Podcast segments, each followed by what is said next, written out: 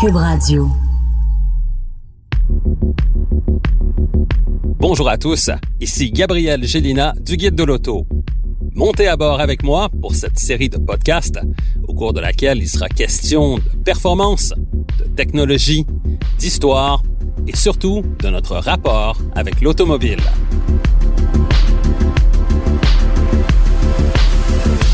Au voilà avec Gabriel Gélina. Aujourd'hui, je veux vous parler de la marque Jeep et de son avenir qui, semble-t-il, passe par l'électrification de sa gamme de modèles dans un avenir très rapproché.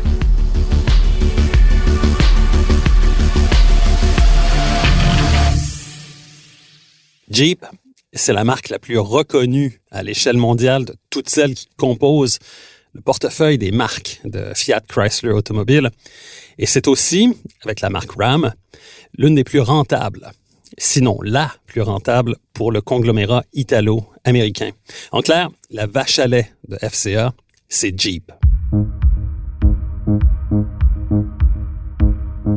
Aujourd'hui, la présidence de cette marque est assurée par un Français nommé Christian Meunier, qui a connu une carrière très intéressante dans le domaine de l'automobile. Christian Meunier a travaillé pour Mercedes-Benz aux États-Unis et c'est grâce à lui si le VUS de luxe Mercedes-Benz G-Wagon a pu être commercialisé en Amérique du Nord, atteignant rapidement le statut d'icône auprès d'une clientèle vraiment très riche. Christian Meunier est ensuite devenu président de Nissan Canada. J'ai eu l'occasion de le rencontrer à plusieurs reprises. Puis ensuite de Nissan aux États-Unis, avant d'être nommé président à l'échelle mondiale de la division de luxe Infinity. Quelques mois à peine après sa nomination chez Infinity, Meunier a été recruté par Fiat Chrysler Automobile pour devenir président de Jeep.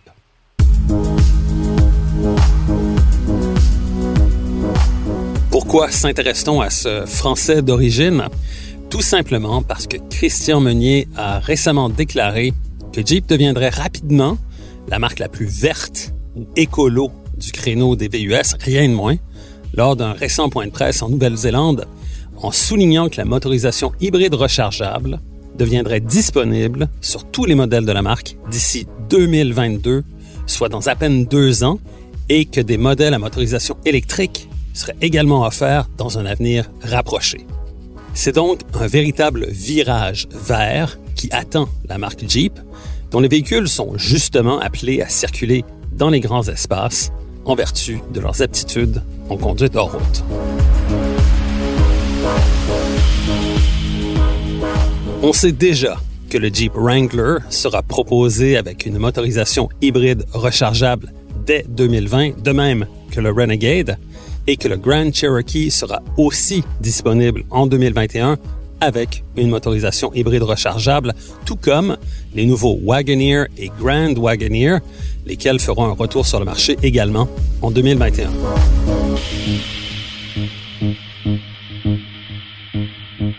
Très rapidement, l'offre de Jeep comprendra donc 10 modèles à motorisation hybride rechargeable, ainsi que 4 modèles entièrement électriques.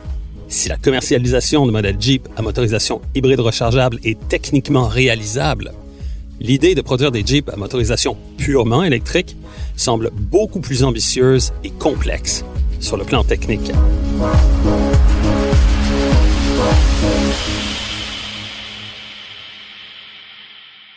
Si cela s'avère, ce sera tout un virage pour cette marque, qui est en quelque sorte un enfant de la guerre devenu un civil à l'âge adulte.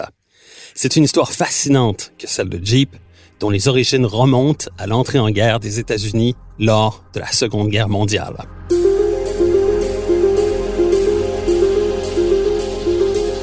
Dès l'été 1940 et avant l'attaque de Pearl Harbor par le Japon, qui a mis fin à la neutralité des États-Unis dans le conflit qui faisait rage en Europe et ailleurs, l'armée américaine avait lancé un appel d'offres à plus de 100 constructeurs pour la production d'un nouveau véhicule tout-terrain avec un délai de livraison d'un prototype dans un laps de temps extrêmement court puisqu'il était de seulement 49 jours. Seulement deux constructeurs relèveront ce défi, soit les marques Bantam et Willis Overland. Le cahier de charge de l'armée américaine comprenait les spécifications suivantes. Le véhicule devait être équipé d'une traction à quatre roues motrices, son poids ne devait pas dépasser plus de 1300 livres et il devait être en mesure de transporter une charge de 500 livres. En septembre 1940, la compagnie Bantam présente son prototype appelé BRC pour Bantam Reconnaissance Car, mais comme la compagnie est sur le bord de la faillite, l'armée américaine n'a pas confiance en elle en ce qui a trait à la capacité de production. L'armée envoie donc les plans et devis du BRC à Willis Overland et à Ford pour assurer la production en série, et la compagnie Bantam est écartée du projet. Au cours de la Seconde Guerre mondiale, plus de 650 000 Jeeps ont été construits. La signification du nom Jeep demeure encore un mystère. Selon certains, le nom Jeep représente une contraction de l'appellation GP pour General Purpose, ou encore la forme phonétique de la prononciation en anglais des lettres G et P, soit GP. Une autre théorie avancée veut que le nom Jeep fasse référence à un personnage de la bande dessinée Popeye appelé Eugene the Jeep. Un mystère qui persiste encore à ce jour. Une fois la Seconde Guerre mondiale gagnée par les forces alliées, la direction de la compagnie Willis a eu la brillante idée de transformer la Jeep en un véhicule civil. C'est ainsi que le CJ, pour Civilian Jeep, est venu au monde. Le premier modèle de série portait la désignation CJ2A et les évolutions subséquentes répondent aux appellations CJ3A en 1949 et CJ3B en 1953. Et justement, en 1953, la marque Willis Overland est vendue à Kaiser, qui crée alors la division Willis Jeep. En 1970, c'est au tour de American Motors Corporation de faire l'acquisition de Jeep et c'est le début des CJ5 et CJ7 et d'autres évolutions.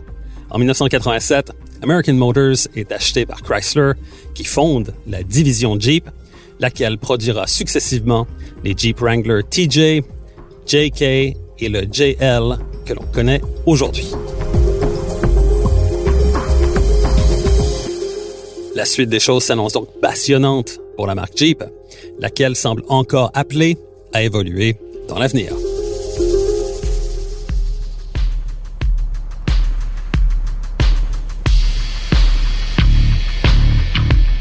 Recherche et animation, Gabriel Gélina.